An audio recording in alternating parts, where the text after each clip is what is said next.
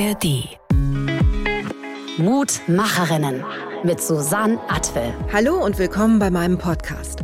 Mutmacherinnen, das sind für mich Frauen, die ihren Traum leben, die in der Mitte des Lebens nochmal was Neues beginnen, beruflich oder privat. Und dabei haben sie oft sowas gehört wie, was, jetzt noch? Bist du sicher?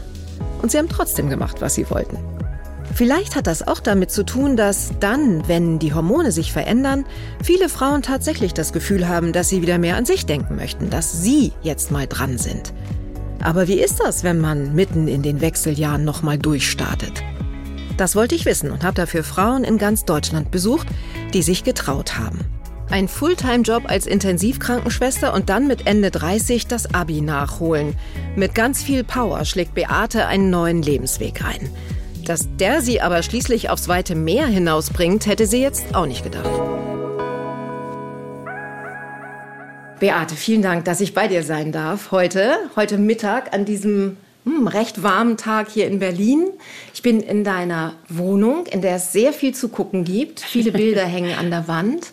Ähm, ich, mir gegenüber, neben deinem Kopf sehe ich New York und ein Bullauge, was ja schon sehr gut passt eigentlich. Ne? Der Blick auf New York durch ein Bullauge, das ist ja dein Thema, zumindest ist es dein Beruf. Und zumindest hat in dem Bereich dein großer Neustart stattgefunden. Das kann man so sagen, oder? Das ist richtig, genau. Mhm. Ja, ja willkommen. Dankeschön. Vielen Dank, dass ich hier sein darf.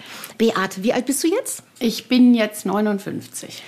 Als du so Ende 20 warst, Anfang 30. Was hast du da gedacht, wo du sein würdest in der Lebensmitte? So in diesem Alter jetzt? Ach, das habe ich mir eigentlich gar nicht wirklich so vorgestellt. Also es war, war ja immer die Idee, nochmal wirklich was völlig anderes zu machen. Das äh, gebe ich schon zu. Aber dass ich jetzt sagen würde, ich bin jetzt direkt hier, das habe ich zu dem Zeitpunkt mir überhaupt nicht vorgestellt. Also, was hast du denn gemacht damals? Ich habe als Krankenschwester gearbeitet, Fachkrankenschwester für Anästhesie, Intensivmedizin und war auch lange in der Anästhesie und auch auf Intensivstationen. Eine der schwersten, schwierigsten schwierigsten Aufgaben, ne? Ein, einer der schwersten Jobs im Gesundheitswesen, kann man ja sagen. Ne? Kann man, so Genau, gerade jetzt. Und ich, ja. ich denke, es ist ja auch jetzt vielen Leuten durch die Pandemie nochmal bewusst geworden, was die Pflegenden da eigentlich leisten. Das ist richtig. Das heißt, du hast deine Schule beendet und hast dann eine Ausbildung zur Intensivkrankenschwester gemacht? Genau, ja, ganz genau. Hier in mhm. Berlin auch? Oder wo kommst äh, du her? Nein, in Hannover. Und hier habe ich dann die Fachweiterbildung gemacht. Das ist nochmal äh, zusätzlich diese, diese Fachausbildung zur Intensivkrankenschwester. Genau. Und wie lange lang hast du insgesamt in dem Job gearbeitet? Na, knapp 20 Jahre auch. 20 Jahre. Also so bis Mitte 40. Äh, Kann man bis das so Anfang, sagen? ja, Anfang 40. Bis, ja, ja, genau. Und wie war der Beruf für dich? Also wenn man den 20 Jahre macht, ich gehe mal davon aus, du hast den auch gerne gemacht. Ich habe ihn schon wirklich auch gerne gemacht, das muss ich schon sagen. Es war natürlich schon auch sehr anstrengend und wenn, wenn man in der Intensivpflege arbeitet, das ist schon ziemlich heftig, was man so zu sehen kriegt. Da gab es doch bestimmt auch Momente, wo du gedacht hast, so, boah, das wird mir jetzt zu so anstrengend. Oder du hast ja in Schichtarbeit gearbeitet, nehme ich mal ja. stark an. Ne? Das tut man ja in dem Beruf. Genau, das ist schon, naja, wenn man Schicht arbeitet, dann ist es schon, man kriegt nicht immer alles so mit, zumindest damals war das auch einfach so. Ne? Heute hat man ja durch, durch Medien, es gibt, wie, wie man hier sieht, auch Mediatheken, da kann man sich nochmal einen Film angucken oder so, das ist da, war ja zu der Zeit überhaupt nicht. Aber ähm, auch so, oder wenn äh, Geburtstage sind, besondere Feiern, das musste man immer irgendwie hin organisieren, dass man dann da auch hingehen konnte. Ne?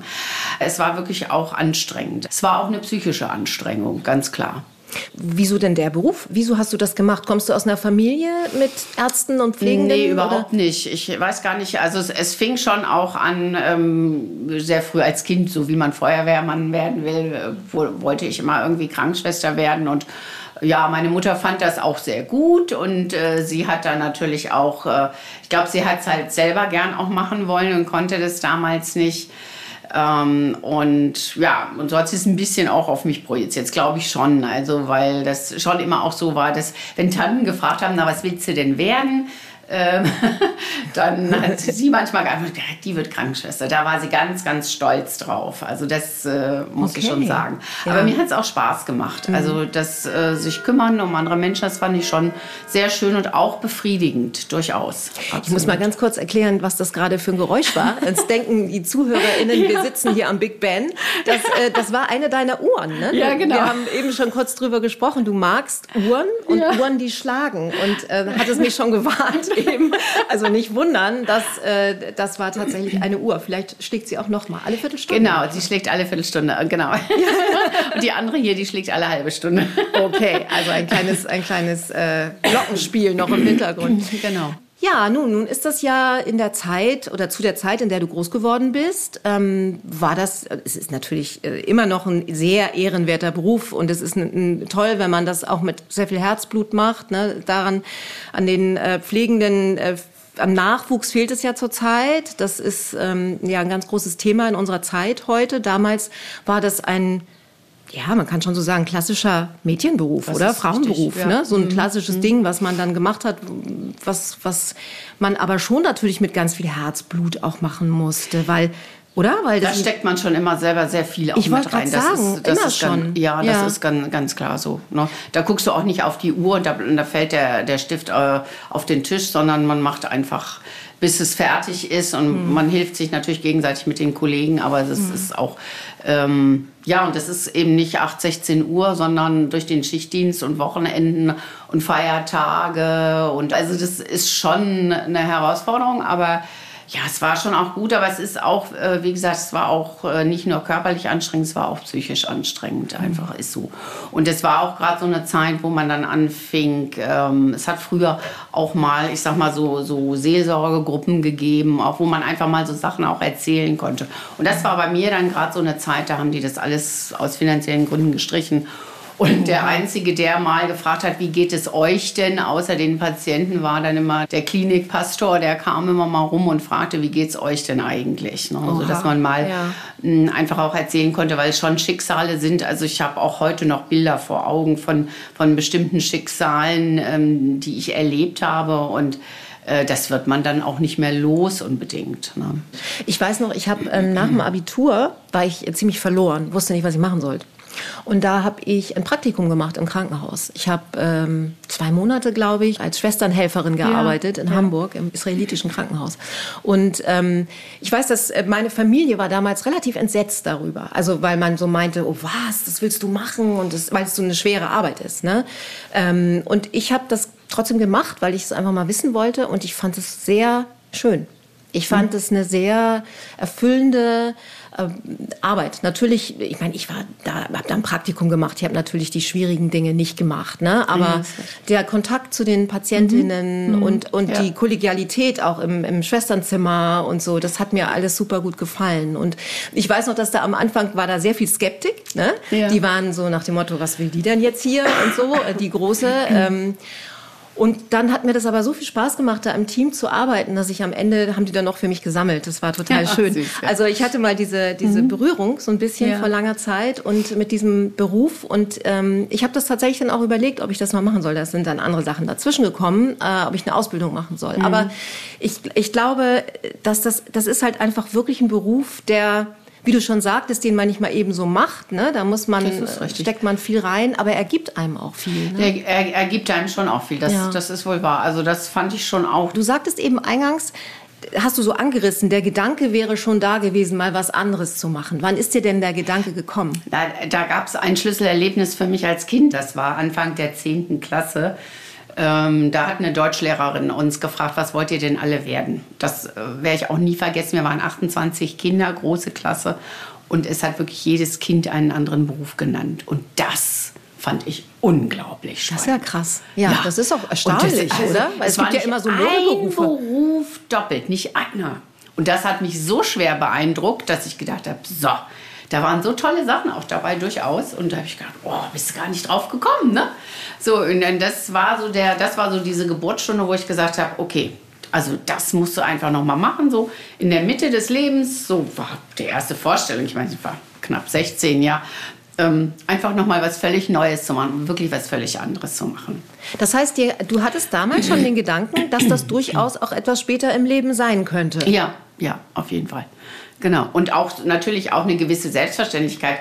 Damals war das ja nicht so einfach. Heute ist es äh, fast einfacher, den Beruf zu wechseln. Es gibt überall Unterstützung äh, vom Arbeitsamt und so. Aber damals, das war ja eher, also da übte man, man lernte einen Beruf und dann hast du da dein Leben lang drin gearbeitet. Genau, ne? den hat man bis zur Rente gemacht. Also ja, ja. Und, und, mhm. und, ich kam dann jetzt mit der Idee, aber das war ja dann so eher eine Idee, die für mich so da war. Das habe ich gar nicht so kommuniziert.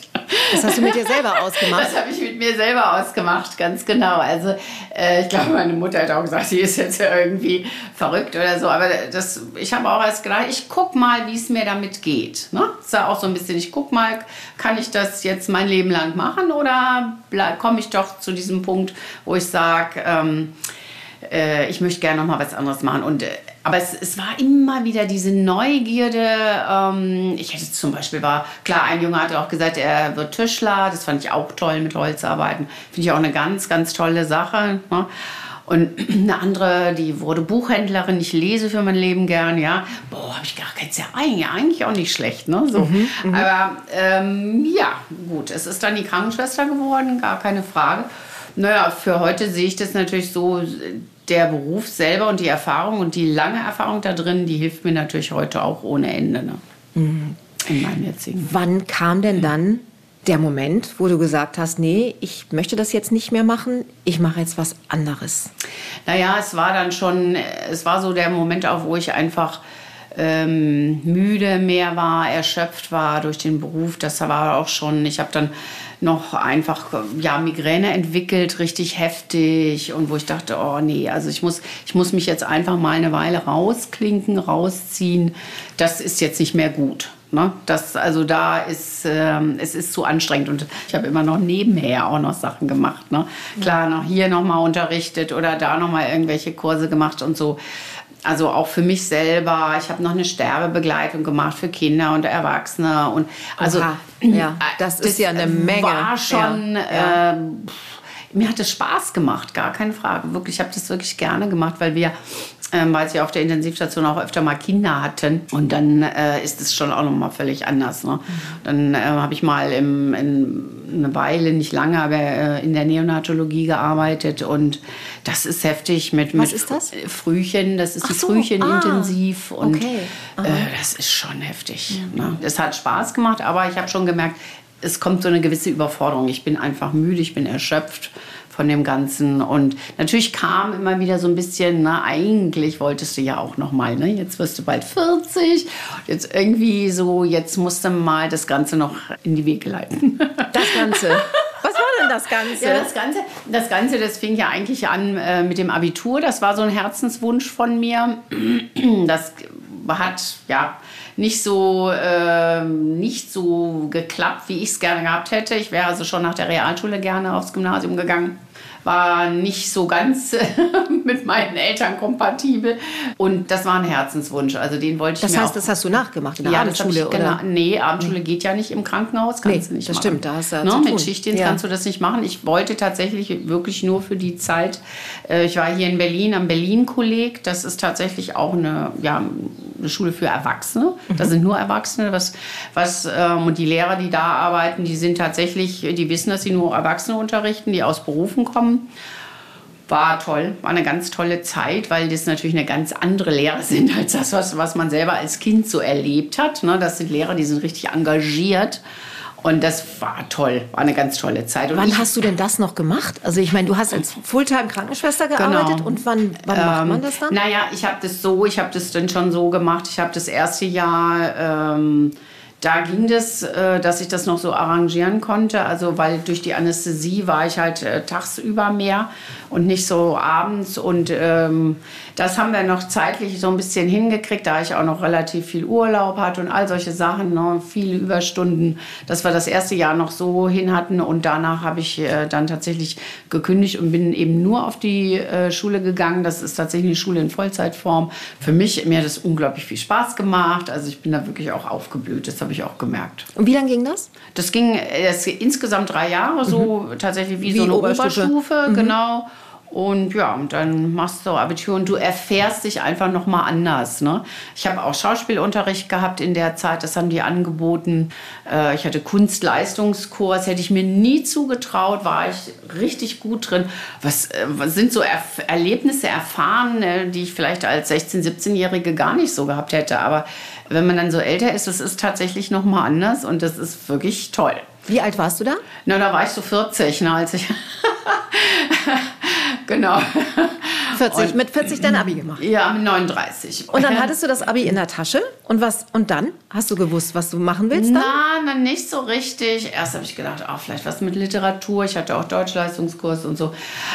Ich war mir nicht so ganz sicher. Und dann hatte ich, aber ich habe ein Buch in die Finger gekriegt, der Job, der zu mir passt, von der Uta Glaubitz. Mhm. Und das äh, ist also ein, ein, interaktives Buch und das holt nochmal so wirklich alles raus, was man so für Ideen hatte. Und ähm, äh, das ist toll. Also ich habe das Buch richtig durchgearbeitet. Das fand ich klasse. Und da kamen tatsächlich nochmal so Sachen hoch und ähm, da gibt es dann auch so eine Frage, die fand ich ganz toll, dass man seine Freunde fragen soll. Nicht die Aha. Eltern, sondern seine Freunde fragen soll, was, was die meinen, was man besonders gut kann. Und was haben deine Freunde gesagt? Ja, und die waren da natürlich alle, das fand ich ganz, ganz spannend, ne? dass ich äh, ja auch sehr gut managen könnte, sehr gut organisieren könnte. Da habe ich auch gedacht, mhm, das kann man mir gar nicht so. Äh, Echt versteckte Talente. Ja, ja, also was man selber manchmal gar nicht an sich so wahrnimmt und das haben die dann tatsächlich da aufs Trapez gekommen. Okay, das war natürlich dann ganz toll, klar. Und dann in einem Brainstorming gibst du halt auch ganz viel, was möchtest du eigentlich immer mal, was wolltest du schon immer mal werden. Und dann war natürlich tatsächlich auch die Nautik dabei, also der Kapitän,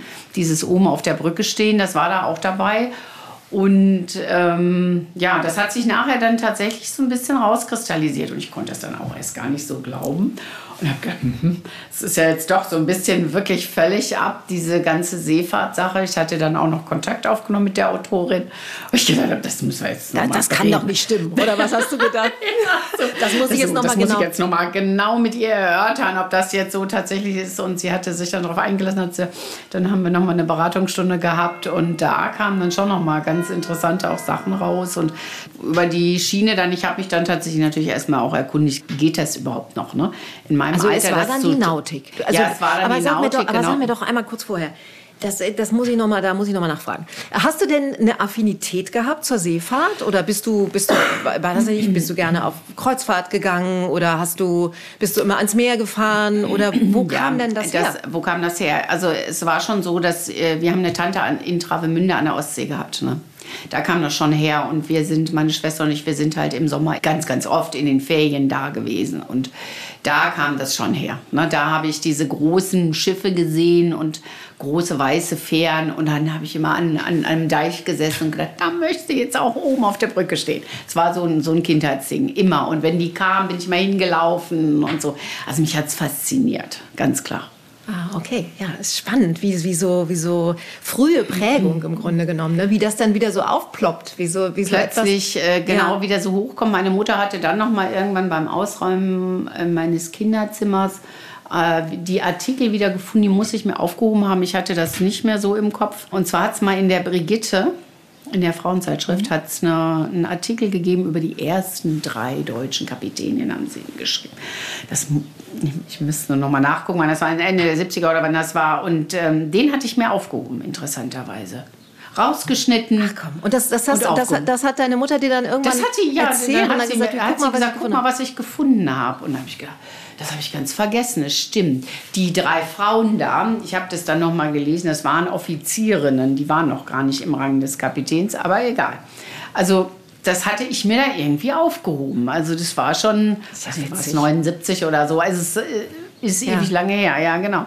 Und das fand ich auch interessant. Ich hatte das völlig vergessen. Aber so ein bisschen kam das dann wieder mit, mit der Seefahrt und oben. Ich habe auch gedacht, wenn unsere Tante mit uns da vielleicht eine Fähre gefahren wäre mhm. und den Kapitän gefragt hätte, darf die mal auf die Brücke? Mhm. Vielleicht wäre dann der Zauber auch vorbei, vorbei gewesen.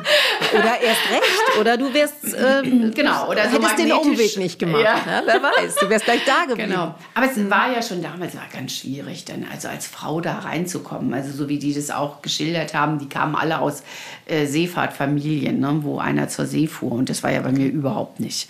Und das ist Aha. schon schwierig, dann an Informationen zu kommen. Ich habe wirklich recherchiert, wen kann ich fragen.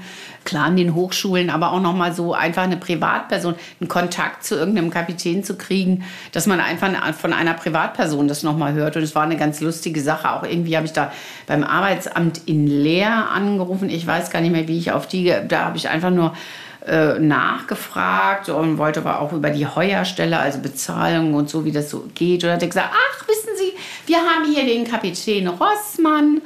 Ähm, ja, der ist jetzt hier bei uns, der fährt nicht mehr und ich verbinde sie mal mit dem. Der kann Ihnen ganz viel erzählen. Und der war dann ganz gesprächig und hat mir ganz viel erzählt und hat mich nachher zu ihm eingeladen. Ach, Und da bin ich dann auch gewesen tatsächlich und mit seiner Frau ganz nett und äh, wirklich mir ganz viel über Seefahrt erzählt, wie das geht mit dem Ablösen und dem Fahren und ne, so. Also das war eine ganz, ganz herzige Sache. Also fand ich ganz wunderbar. Und du hast dem, bist da schon hingefahren, dass er ich interessiere mich dafür, weil ich Ja. überlege, Nautik zu studieren. Genau. Hast du dem das schon so gesagt? Und der hat, das fand er das gut? Der hat, fand das gut, ja, Ja. doch, auf jeden Fall. Also auch. der hat also der nicht- hat auch nicht gesagt, nee, da sind jetzt ja nicht so, hm, da sind nur viele Ja. Männer oder das ist gar nicht. Oder du bist zu nicht. alt? Sowas Nein, gar nicht. gar nicht, gar nicht. Ach Gott, wie toll. Ja, ganz offen, äh, muss ich wirklich sagen. Und das hat, habe ich gedacht, das ist toll. Ja, das kann ich mir vorstellen. Scheint ja ein sehr charismatischer Mann gewesen zu sein, ne? wenn, du, wenn du das so erzählst. Ich Ja. kann, kann das richtig nachfühlen. Und wie ist das denn weitergegangen? Was hast, was, Ja. Wie lange hat das dann gedauert, bis du gesagt hast, okay, ich schreibe mich dafür jetzt ein und ging ja, das einfach das so? ging so ein halbes Jahr. Also da war natürlich ganz viel Recherchieren drin auch. Ähm, wie gesagt, dann eben auch, kann ich das noch machen in meinem Alter? Gibt es da irgendwelche Hindernisse? Ne?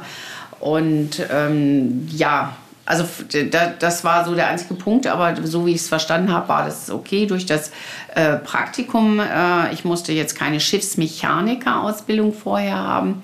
das ist manchmal so, wenn Manchmal, du das so sagst. man kann das danach dann machen, das machen manche, aber ich wollte natürlich keine Ausbildung mehr machen. Weil ausgebildet hätte mich keiner mehr und ich habe gedacht, nee, ähm, Ausbildung, das bringt mich noch mal zu weit weg. Und da das aber mit dem Studium so war, dass man eben vorher ein Praktikum machen musste, ähm, das dient tatsächlich auch dazu, dass man noch mal guckt, halte ich das überhaupt aus auf See? Werde ich seekrank? Ich bin lange weg. Äh, Komme ich mit mir alleine klar? Man muss viel auch mit sich natürlich alleine ausmachen.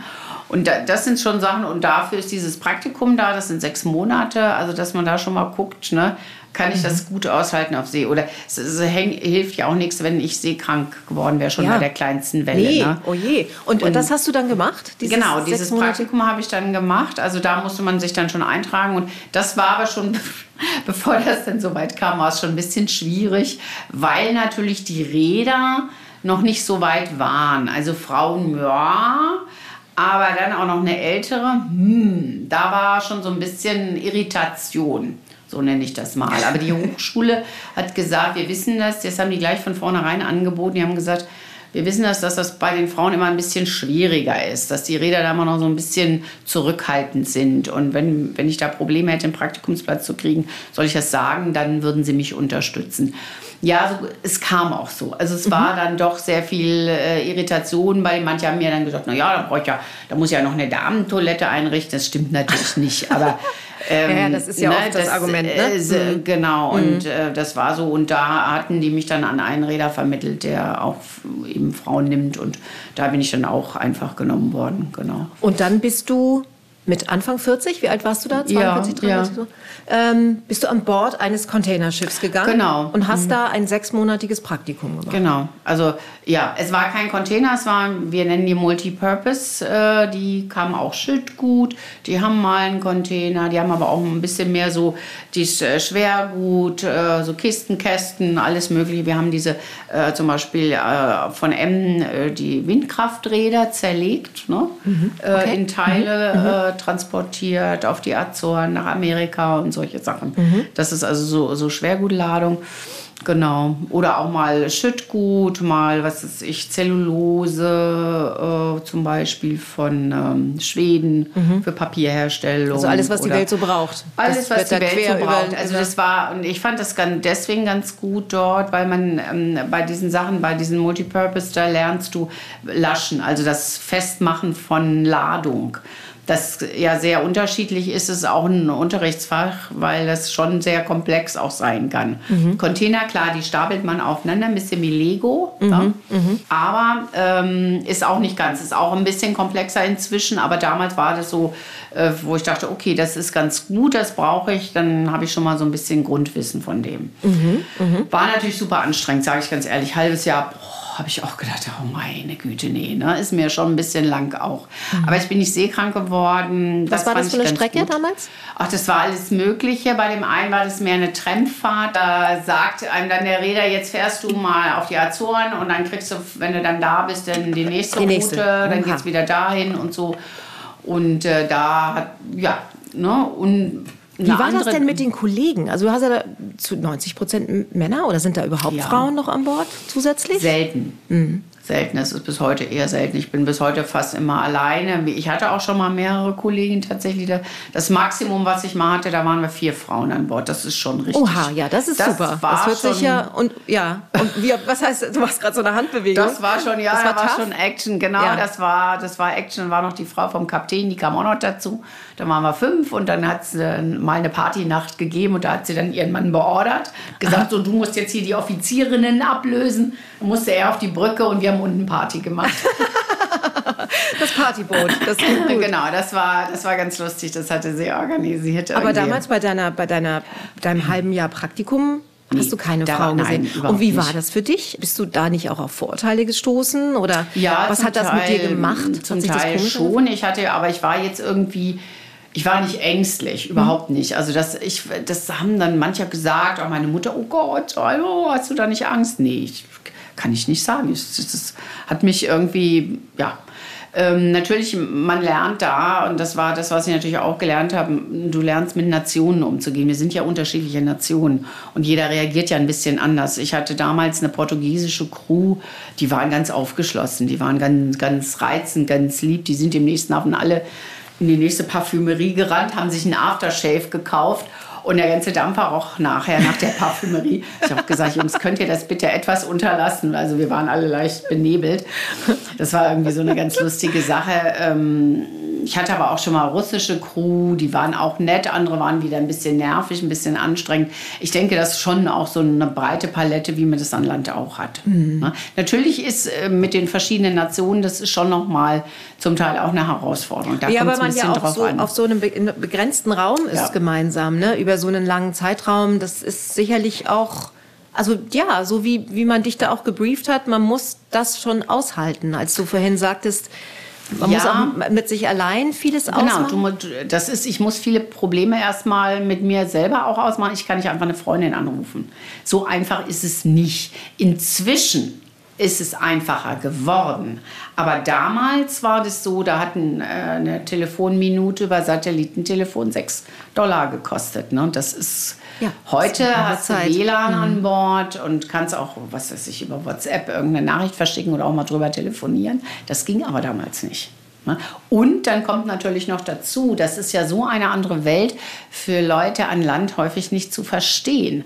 Also meine Freundinnen wissen es natürlich jetzt, ne? die kennen äh, diese ganzen Geschichten, aber ähm, anfänglich war das für die, die konnten das nicht nachvollziehen. Was haben die gesagt? Das haben die mit dem Kopf geschüttelt? Oder? Nee, gar nicht, weil die haben sich natürlich schon versucht, mir da Unterstützung zu geben. Oder wenn es mir dann lang wurde, dann habe ich immer eine, die sagt mal, halt durch, du schaffst das. Ne? So kam das Motivationssprüche. ja, ja, ja, genau. Ja, ne? ja ähm, es ist natürlich ein ganz anderes Leben. Ne? Mhm. Also das, und das mhm. ist ja, ich gehe mal davon aus, dass deine Freundinnen jetzt auch nicht unbedingt da mehr Berührungen hatten zur Seefahrt, Berührungspunkte. Das Überhaupt ist, nicht, nein, auch gar nicht. Lass uns noch mal zu deinem Studium zurückspringen. Mhm. Also du hast dann ein halbes Jahr dieses Praktikum gemacht, hast, bist nicht seekrank geworden und hast festgestellt, okay, finde ich gut, das mache ich jetzt. Und was, wie, wie, hast du das dann angestellt? Konntest du dich einfach so einschreiben? Genau, man muss sich schon, das, das Praktikumsemester ist, ist schon ein Semester, also da war ich dann schon eingeschrieben. Ich habe gedacht, okay, ich versuche das jetzt. Guckst du nach dem ersten Semester, ne, wenn es nicht geworden wäre, hörst du halt wieder auf. Das haben die auch mal gesagt. Ne? Die haben mir aber auch erzählt, die haben gesagt, die Frauen, die sich hier anmelden, die bleiben in der Regel auch alle. Die Männer sind da eher, da springen mehr von ab. Und das stimmt auch von, von unserem Semester. Wie gesagt, wir waren zwei Frauen. Äh, wir sind natürlich auch dabei geblieben, aber von den Männern ist dann nochmal ein Drittel Schwund tatsächlich. Das ist ja auch spannend. Mhm. Was, was meinst du, woran das liegt? Na, die, also so wie die Hochschule mir das erklärt hat, das finde ich auch ganz verständlich. Die sagen, die Frauen überlegen sich das sehr gut vorher. Vorher. Wenn die das wollen, dann wollen die das wirklich. Ja. Wo hast du denn studiert? Ich habe in Ostfriesland studiert, in Leer. Mhm. Genau. Mhm. Weil hier in Berlin geht es nicht. Hamburg war zu dem Zeitpunkt auch nicht möglich. Ne? Sonst wäre mir natürlich, glaube ich, schon eine größere Stadt lieber gewesen. Aber ich habe gedacht, gut, Kleinstadt, dann ist man fokussiert Ich aufs Lernen, sagen, dann genau. kommt man schneller Ja, durch. So ja. war mein Gedanke auch und ja, das war, war auch ganz, war auch gut. Ja. Doch. Und ich habe natürlich noch zusätzlich, das war äh, damals in Leer, die hatten noch eine Kooperation mit äh, Neuseeland in Oakland und dort habe ich dann auch noch studiert. Und wie hast du dich da über Wasser gehalten Ja, durch, Studiums? durch meinen Partner. Ne? Das, Okay. das war, war schon so, der hat mich da unterstützt. Und ähm, klar, dann gibt es auch immer noch mal, dann kommen tatsächlich immer noch mal Leute, die einem noch mal was geben, auch die Schwester Ah. Ja. und die Eltern und so. Also Die einen so ein bisschen das- sponsoren, weil sie das so toll finden, was man genau, macht. Ja. Ja. Ne, das kommt schon noch mal. Das ist nicht, nicht immer so, aber ja. also das heißt, deine Familie hat da voll hinter dir gestanden. Yeah! Ja, du sagtest vorhin einmal, dass deine Mutter da schon so ein bisschen... Ja, für sie war das ein Schock. Ne? Sie, also um Gottes Willen, was hat die sich da jetzt ausgedacht? Ne? Das ist, also für sie war das ein Schock. Das war so eine völlig andere Welt, die sie nicht versteht. Und das war, also für sie, sie mein Vater war super stolz, ja. Aber ähm, meine Mutter, die hat ganz schön geknabbert. Die brauchte dann ein bisschen, die hat eine Weile gebraucht. Ja. bis sie damit klarkam. Meine Schwester hat mich da auch eher unterstützt, ja, und das war auch toll und ähm, genau, aber ja, meine Mutter hat dann so mit der Zeit gelernt, äh, hat das äh, immer wieder so, dann kamen auch mal Freundinnen zu ihr, die gesagt haben, oh Brigitte, das ist ja toll, was deine Tochter da macht. Und dann war sie dann auch schon so ein bisschen stolz. Doch, das kam dann schon auf jeden Fall. Aber Ja. es hat gedauert ein bisschen. Also ich stelle mir das schon, das kann, kann man ja irgendwie auch nachvollziehen. ne? Das ist ja auch wirklich ein, also es ist nicht nur, du hörst mit deinem Beruf auf, den du über 20 Jahre gemacht hast, ja, den du gerne gemacht hast. Ähm, du startest was Neues in der, in der Lebensmitte mit 40, knapp 40, Anfang 40 und dann auch noch was, was was ganz anderes, was ja also relativ exotisch so. Deinen Eltern muss es ja sehr exotisch vorgekommen sein, ja. Also wenn du auch sagst, Auf jeden Fall, es war ja keiner, wie gesagt, keiner aus der genau, keiner genau, aus wenn das so eine Familie ne? ist, genau, Und, dann ist es äh, wieder was das- anderes. Ja, Und wie lange hast du dann studiert? Ähm, acht Semester sind es dann. Ja. Ne, genau. Und ich hatte dadurch, dass ich Neuseeland noch eigentlich mit zwischen reingeschoben habe. Also ich habe fast Tri-Semester gemacht da. Also ich habe alles geschrieben, so schnell wie möglich. Ich wollte auch fertig werden. Ne? Das ist ein anderer Ehrgeiz dann auch gegenüber manchen Kommilitonen. Ich habe so eine, ich, ich habe überhaupt gar keine Ahnung, was man da alles so studiert, aber wahrscheinlich hat es auch viel mit, mit Mathe und Physik Auf jeden zu tun, Fall, oder? genau. Und im Grundstudium hast du viel Mathe, Physik, Chemie auch, weil wir natürlich auch Gefahrgut fahren und so. Also da ist es schon gut. Also auch Physik, ne? Tatsächlich. Ähm, und, Mathe mit Zahlen muss man natürlich, weil natürlich Navigation auch viel Genau, Zahlen das hat ja mit hat. Also du musst. Mhm. eine gewisse Affinität haben dazu. Ne? Und die hattest du offensichtlich. Ja, das hat mir schon auch Spaß gemacht. Ja, und da kommt jetzt auch wieder Berlin-Kolleg. Ich hatte eine tolle Mathelehrerin. Also die war immer so für Spezialfälle, wenn so die Mädchen, ich sage das jetzt mal so mit in Anführungsstrichen, sich nicht so getraut haben mit Mathe, die hat sie super hoch gepusht und konnte das ganz toll. Und ich hatte Mathe auch im Abi. Und das war, war klasse. Also da hatte ich einen richtigen positiven Schub, ne, dass ich das kann. Also äh, da habe ich versucht, nicht so in diese äh, Richtung mich abschieben zu lassen. Naja, du bist ja ein Mädchen, du kannst mit Technik nicht umgehen. Ne? Das ist gern mal so gesagt. Wobei ich dann auch immer gesagt habe, auf einer Intensivstation gibt es jede, Jede Menge Technik. Genau. Ganz feine Technik, die immer direkt am Patienten hängt. Und da muss man sich Und da geht es wirklich um Leben und Tod. Genau. Also das ist jetzt äh, Ganz genau, das mal wieder was anderes. richtig, Ja. richtig mittelbar bist du da, wenn Ja. da der Knopf falsch gedrückt ist. Ja, Ne? ja. So, und, und deswegen habe ich immer gedacht, ich lasse mir das jetzt nicht einreden. Nee, das da konntest ja ja, den, den konntest du ja äh, mal eben ganz klassisch den Wind aus den Segeln nehmen. Aber Mhm. ich finde es interessant, dass du sagst, du hattest so eine tolle Lehrerin, die dir das so nahe gebracht hat. Weil das ist es oft, ne? Also es das hat ist sehr, kommt das, sehr darauf das, an. Das ist tatsächlich Ja. so und das ist das, was ich so positiv am Berlin-Kolleg empfunden habe. Ne? Und das war, war wirklich toll. Ja.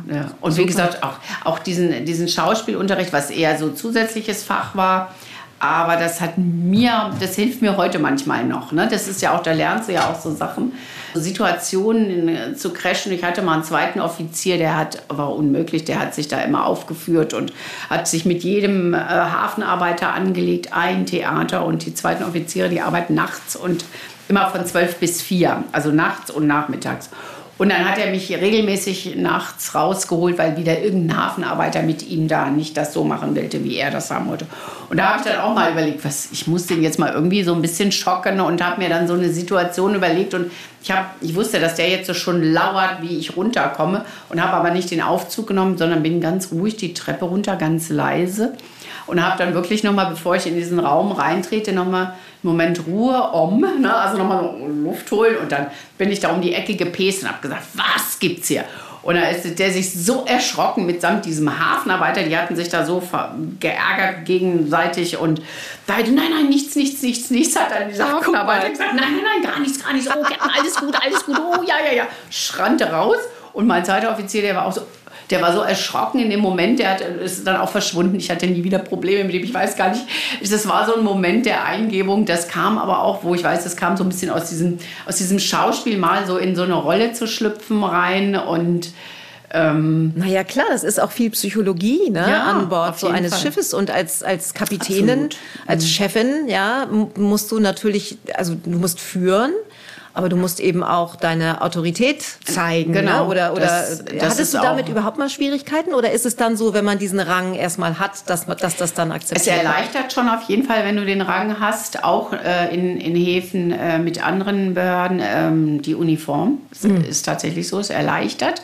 Aber es gibt schon immer mal auch wieder noch, sagen wir mal, Nationalitäten, die damit ein Problem haben. Ne? Mhm. Das ist schon so. Und die lassen dich das dann auch spüren? Ja, zum Teil schon. Mhm. Krass.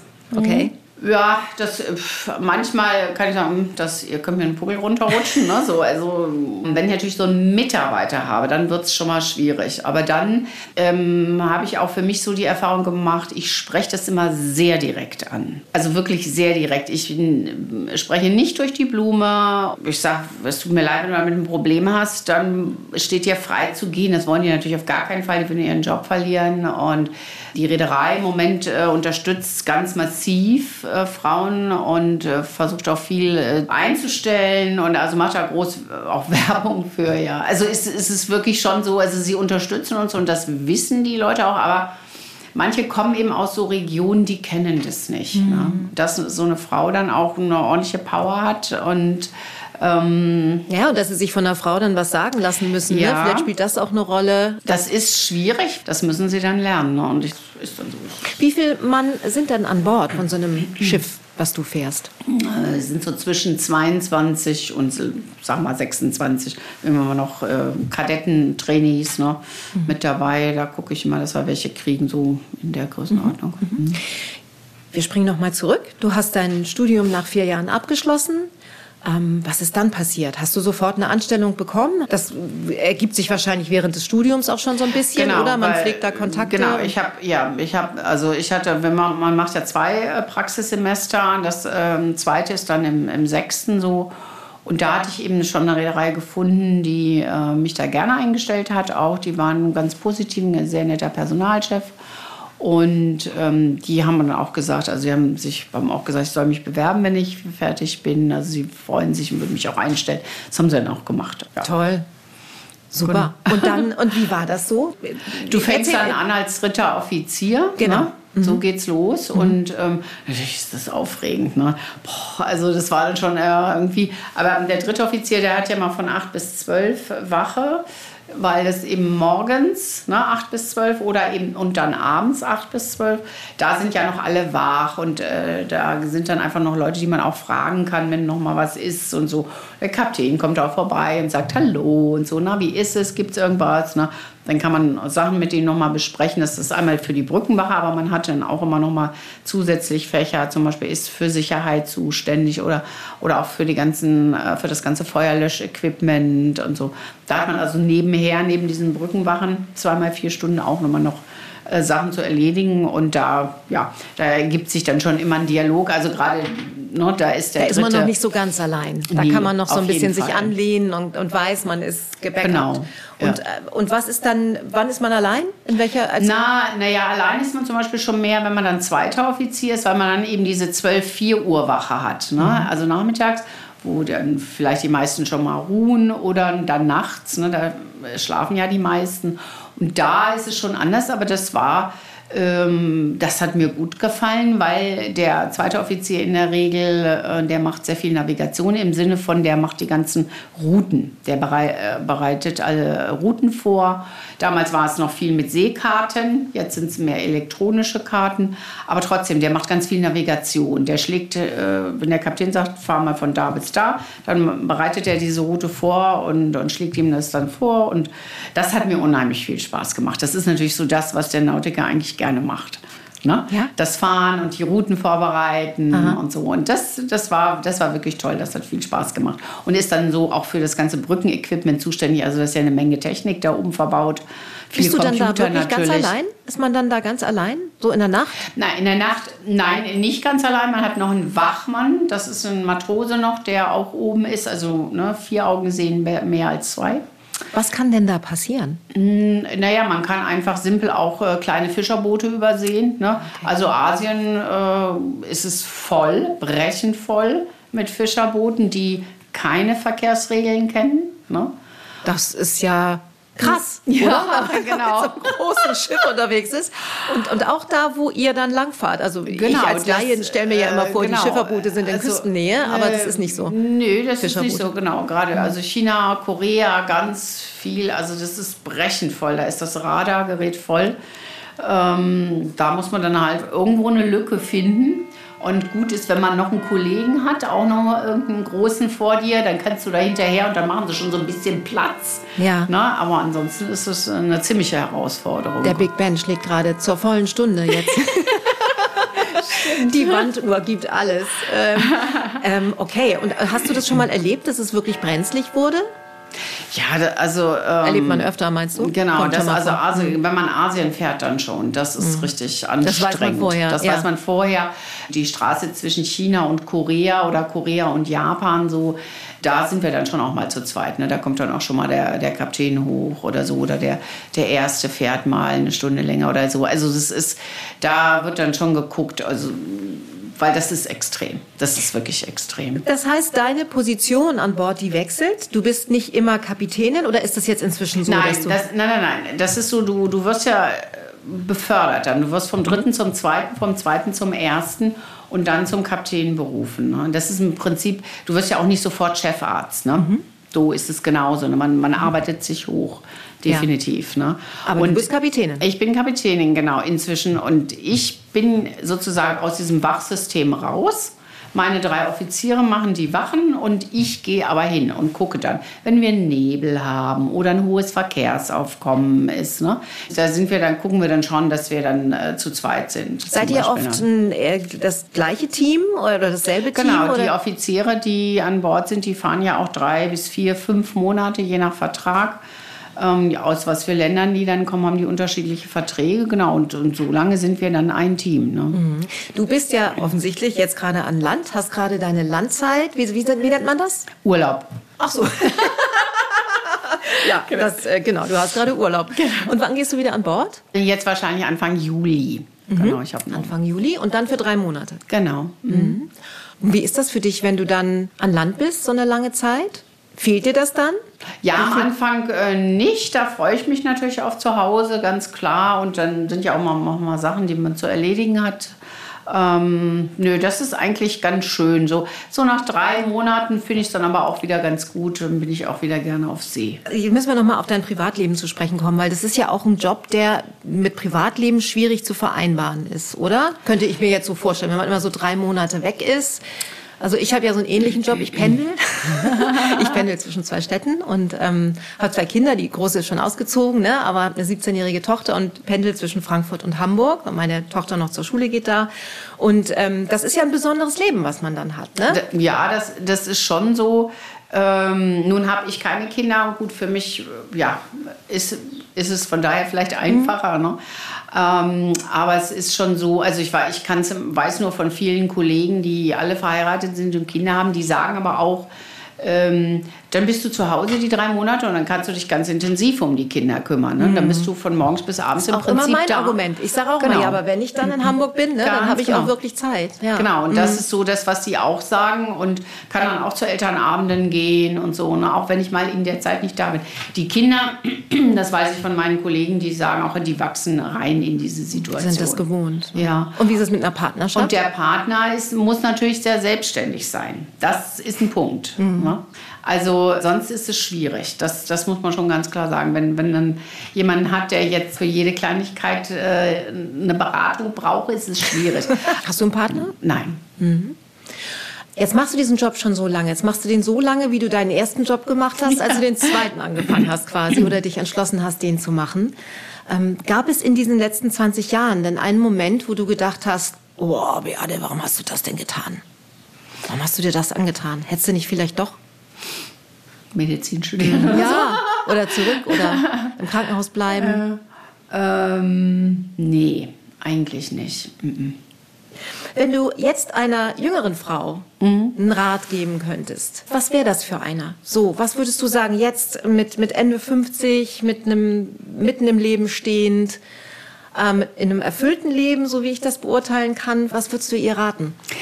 Also ähm, man, man muss auf sich selbst hören. Das ist auch nicht immer einfach, aber es ist ganz wichtig, weil äh, viele um einen herum auch gerne Einfluss nehmen. Ne? Das ist egal, wie auch selbst Freunde können Einfluss nehmen auf einen. Da muss man einfach gucken. Also immer ein bisschen auf sich selbst hören, auf seine eigene Intuition, auf sein eigenes Herz. Man muss sich einfach mal trauen, einfach mal machen. Und wenn man einfach mal macht, das reicht schon manchmal, um, um reinzukommen und so einen Kick auch zu kriegen. Ach ja, hat ja geklappt, ne? Toll. Vielen Dank, Beate. Dann, wie sagt man in der Seefahrt, Mast- und Schotbruch kann und immer eine sagen, Handbreit genau. Wasser, unterm Kiel. unterm Kiel, genau. Wünsche ich dir auf jeden Fall. Vielen Dank für dieses tolle Gespräch. Mutmacherinnen. Ein Podcast vom Hessischen Rundfunk. Auch diese Woche habe ich passend zu unserer Folge einen Podcast-Tipp für euch aus der ARD-Audiothek rausgesucht.